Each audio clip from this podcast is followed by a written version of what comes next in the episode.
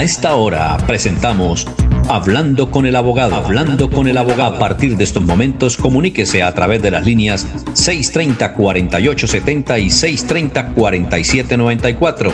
Reciba toda la información y asesoría para sus problemas jurídicos con la dirección del doctor Iván Darío Calderón, abogado egresado de la Universidad Industrial de Santander con especialización en Derecho Comercial. Sean todos bienvenidos.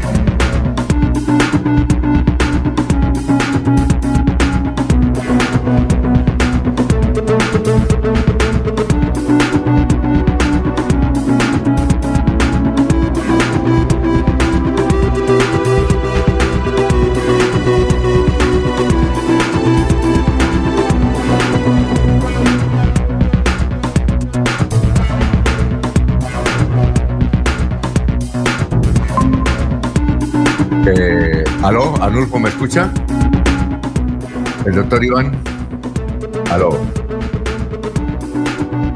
Hola Alfonso, ¿cómo están? ¿Lo ah, bueno, gracias, sí. Eh, bien, perfecto. Eh, es que había perdido la comunicación. Gracias eh, por estar con nosotros. Ya estamos con el doctor Iván. Y los oyentes nos pueden marcar el teléfono 630-4794, 630-4870 y el teléfono del doctor para después de las 8 de la mañana, porque ahora está en el programa. Es el 300, el 7, 4S6 y el 37. Y la dirección de su oficina es la calle 34, número 1049, oficina 306, Rovira Plaza. Muy bien, los oyentes nos pueden seguir enviando mensajes a través del perfil de Radio Melodía y también a través del el perfil Alfonso Pineda Chaparro en Messenger. Doctor, tenga usted muy, pero muy buenos días.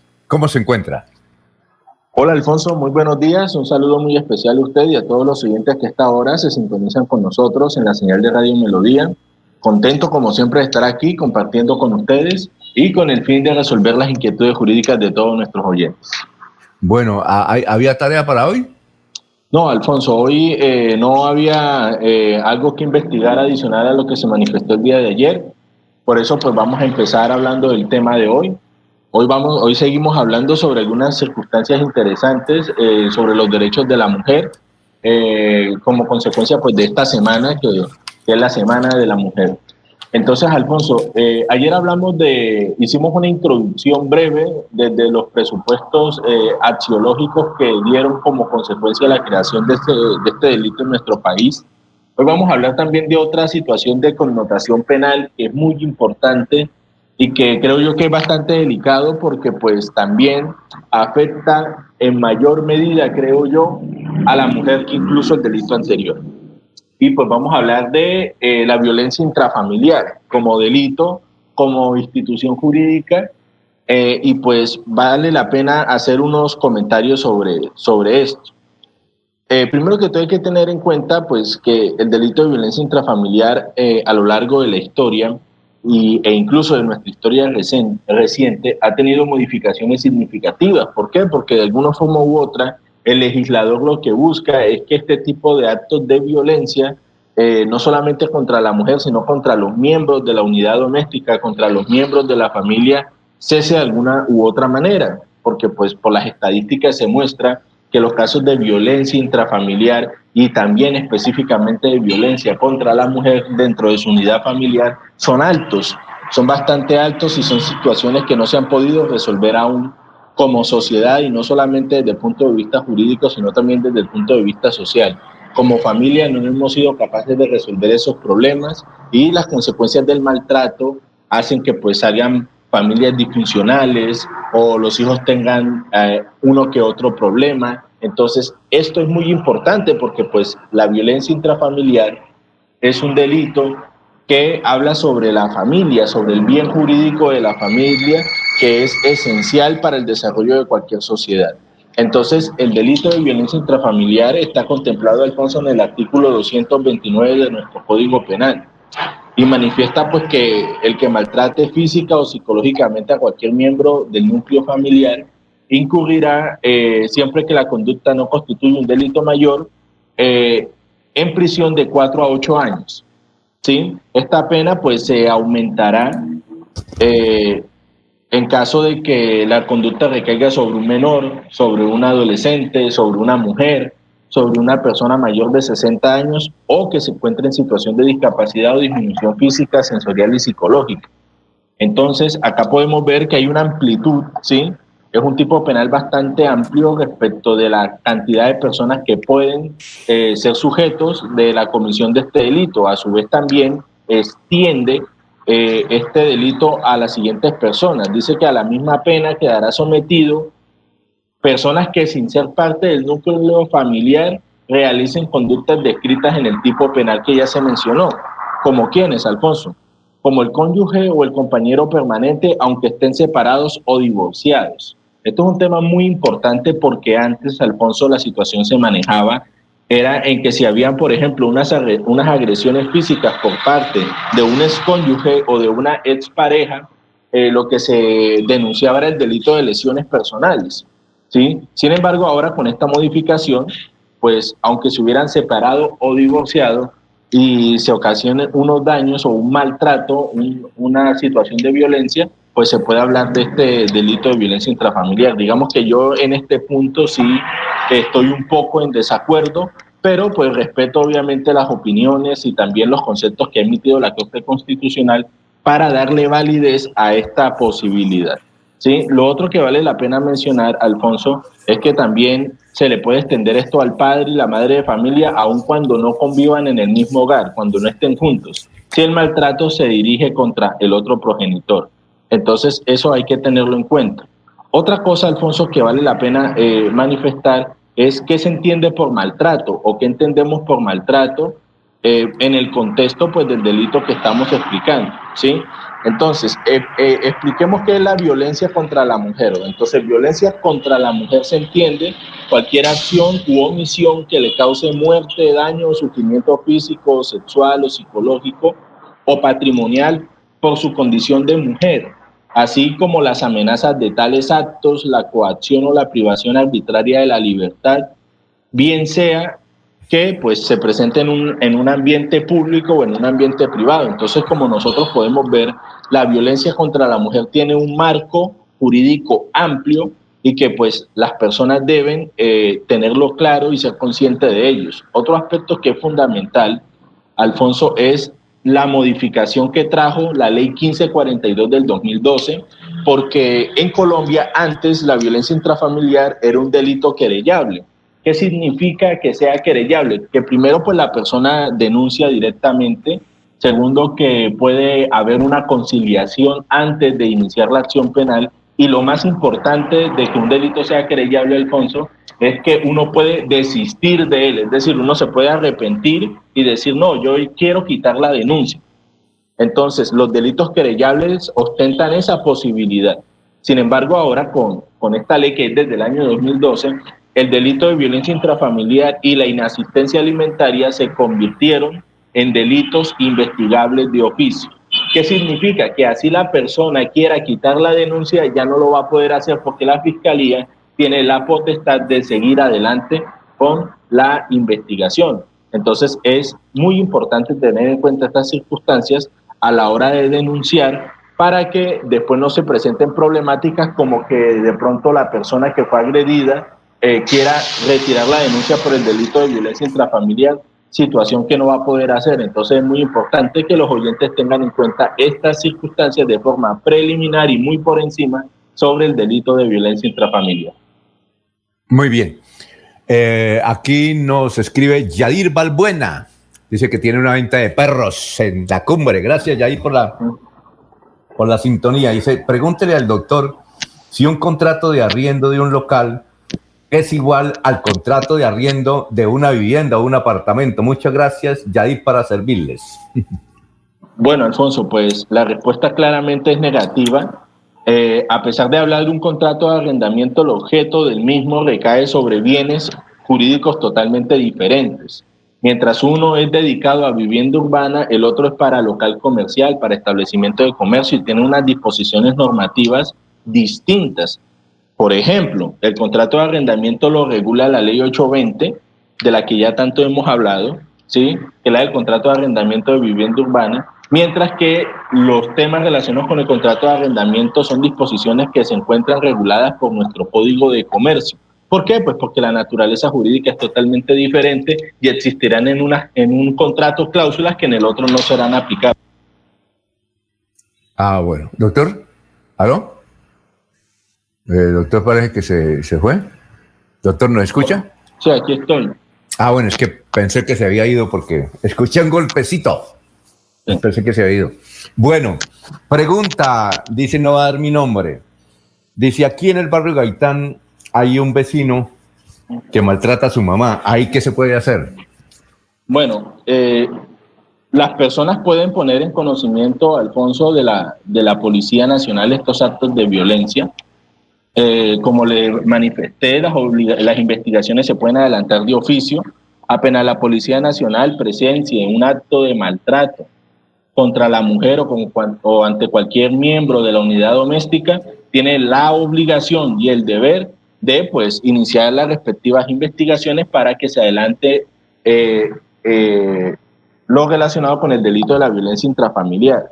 Eso sí, debe ser algo muy importante que la persona deba tener en cuenta. ¿Por qué? Porque una vez Alfonso denunciado, no hay marcha atrás. Esto es muy importante que la persona lo tenga claro. Y con esto no estoy tampoco legitimando, Alfonso, de que las personas reciban y sean violentadas todos los días para que no, hasta que se cansen y denuncien. No, en teoría, cualquier ser humano no merece ningún tipo de acto de violencia, ningún tipo de acto de discriminación. Y eso es algo intolerable. Entonces, apenas se presente un acto de maltrato, lo ideal es presentar la denuncia con la salvedad, Alfonso, de que, pues, ya una vez iniciada la investigación, no se va a echar para atrás. Eh, aquí nos eh, escribe una dama Dice, preferiblemente no mencionar quién le escribe. Dice, es que mi padre y mi hermano, que son ganaderos, tienen cada uno su, su pistola, pero ellos dicen que, pues, que la pueden cargar porque tienen los documentos. Yo les digo que he escuchado que en Colombia está prohibido utilizar armas de todo tipo, así sea con documentos. ¿Usted qué nos puede decir? Voy a grabar la respuesta, doctor Iván Calderón, nos dice esta señora. A ver, Alfonso, si ellos cuentan con la autorización, es decir, con el salvoconducto para aportar el arma, no hay ningún problema. Acá hay un delito precisamente en nuestro país que es porte ilegal de armas, pero esto solamente se da respecto a aquellas personas que portan estos elementos sin los respectivos permisos. Entonces, para el oyente, tal vez mañana, si, si le, le interesa, le podría dar la la, eh, la justificación jurídica respecto de las normas que legitiman la tenencia de armas y salvoconductos, ante quién se solicitan estos permisos, por cuánto tiempo se hace. Entonces, esa información detallada se la podría tener al oyente a manera de respuesta el día de mañana. Pero si es permitido. ah, ¿sí es permitido? Ah, ya. Sí, sí es permitido entonces. Si uno tiene el permiso, Alfonso, uno puede portar un arma. Porque ella dice que tiene un, ¿un qué? Un, eh, recorte, del recorte del tiempo donde dice que está totalmente prohibido en Colombia. Ah, bueno. Yo, entonces mañana a, la oyente le voy a tener la información concreta con normas para que ella también pueda hacer las respectivas averiguaciones e investigaciones, no hay ningún problema. Ah, ya. Bueno, eh, Reinaldo dice que qué tipo de, de legalidad hay en, eh, en las oficinas que hay de abogados que es manejada por estudiantes del último semestre de Derecho en varias universidades. Por ejemplo, la Pontificia tiene una en pie de cuesta, que si esos trámites son válidos ante los juzgados. Eh, claro que sí, Alfonso. Los consultorios jurídicos tienen todos los pisos de legalidad. Son consultorios que deben estar avalados por el Ministerio de Justicia y Derecho para este, realizar esa función. De hecho, dentro del plan de estudios de cualquier estudiante de Derecho está la obligación de pasar por el consultorio jurídico y hacer unas prácticas que, entre otras cosas, es un servicio que se presta a la comunidad de forma gratuita y que pues en ciertos asuntos los estudiantes tienen competencia para actuar. Por ejemplo, Alfonso, en procesos de mínima cuantía, una persona que no tenga dinero puede acercarse a un consultorio jurídico y allá le pueden llevar el proceso. Por ejemplo, para adelantar conciliaciones, lo debe hacer a través del, del centro de conciliación que tiene el consultorio jurídico.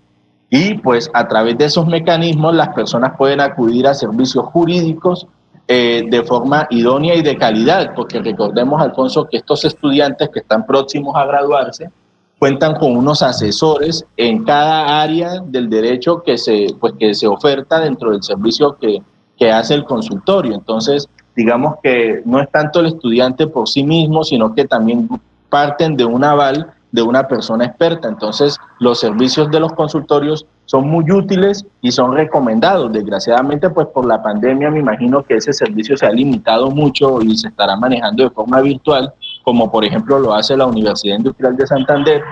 Sin embargo, pues esperamos a que la situación se normalice para que también las personas de más escasos recursos puedan hacer uso del consultorio jurídico como una herramienta muy útil para las personas que no cuentan con el dinero para contratar un abogado. Muy bien, eh, nos escribe Esperanza de la ciudad de la Real de Minas. Dice, tengo un muchacho mm, de 17 años que es de Venezuela que me hace los mandados. ¿Estoy infringiendo algo o qué debo hacer? Pues Alfonso, eh, a propósito de la, de la norma del migrante, ¿sí? la norma que, que, decretó el presidente Duque hace muy poco, si la persona se encuentra indocumentada, es importante que pues vea la posibilidad de acogerse a este decreto para normalizar su situación irregular en nuestro país. ¿sí? Digamos que eh, por hoy lo que podríamos decir es que no se encuentra ajustado a, la ley tener una persona, por ejemplo, que eh, esté de forma irregular en nuestro país, sea cual sea su nacionalidad. ¿Qué es lo que esta persona debe hacer para poder acceder a las garantías totales en nuestro territorio nacional? Es pues definir su situación migrante. ¿Cómo? Ah, bueno. Eh, nos escribe del cabecera, un caballero. Dice, mm, ¿qué norma hay para evitar que, por ejemplo, un vecino tiene un perro grande que eso ladra cada rato y yo le digo al administrador y no hace absolutamente nada. ¿Qué me, ¿En qué me puede ayudar, doctor? Bueno, sí, efectivamente, Alfonso, se trata de normas de convivencia. Si se trata de propiedades horizontales, en primera medida quien debería resolver ese asunto sería el administrador de la, de la copropiedad o de la propiedad horizontal. Sin embargo, si esta persona eh, no ejecuta este, actos encaminados a resolver este tipo de conflictos, pues tocará acudir, eh, tocará acudir a las normas de, relacionadas con el código de policía, el código de convivencia, para establecer la posibilidad de que exista algún tipo de multa por el ruido excesivo en este tipo de espacios pequeños. Entonces, para más información, pues recomendarle al oyente que por favor nos llame. Muy bien, eh, doctor, aquí nos escribe un señor que dice que llegó a Venezuela el año pasado, eh, ya se trajo su familia y que eh, quiere, perdón, quiere el, el señor, el caballero, quiere arrendar un apartamento pero entonces fue a la oficina arrendadora y dice que como se hace en Venezuela, pidió el reglamento interno de eh, el conjunto residencial donde él va a vivir, que eso se hace en Venezuela, y que aquí la oficina arrendadora no se lo quiere dar. ¿Que ¿Cómo funciona eso aquí en Colombia? Pues a ver, Alfonso, la ley 820 establece una obligación clara en cabeza del propietario del inmueble de que si el bien está sometido a propiedad horizontal, él debe, él debe ser quien entregue el reglamento de la propiedad horizontal, ¿sí? O de la unidad residencial. Entonces, eso amerita incluso sanciones, Alfonso, para el arrendador que no dé a conocer el reglamento interno de la propiedad horizontal a los inquilinos que va a tener allí. Entonces, eso está en cabeza del, del propietario o el arrendador, en este caso, pues la inmobiliaria sería quien debería entregar esto porque pues la administración muchas veces se lava las manos con ese tipo de temas. Entonces, en caso de que no se haga la respectiva entrega, eso puede ser incluso causal de terminación del contrato de arrendamiento por incumplimiento de la justicia. Sí, perdón, doctor, y, tenemos una llamada, vamos a ver si está ahí, que tenía, se nos había apagado aquí el asunto. Muy buenos días. Doctor, para hacerle una preguntita, le habla Miriam. ¿Cuál es?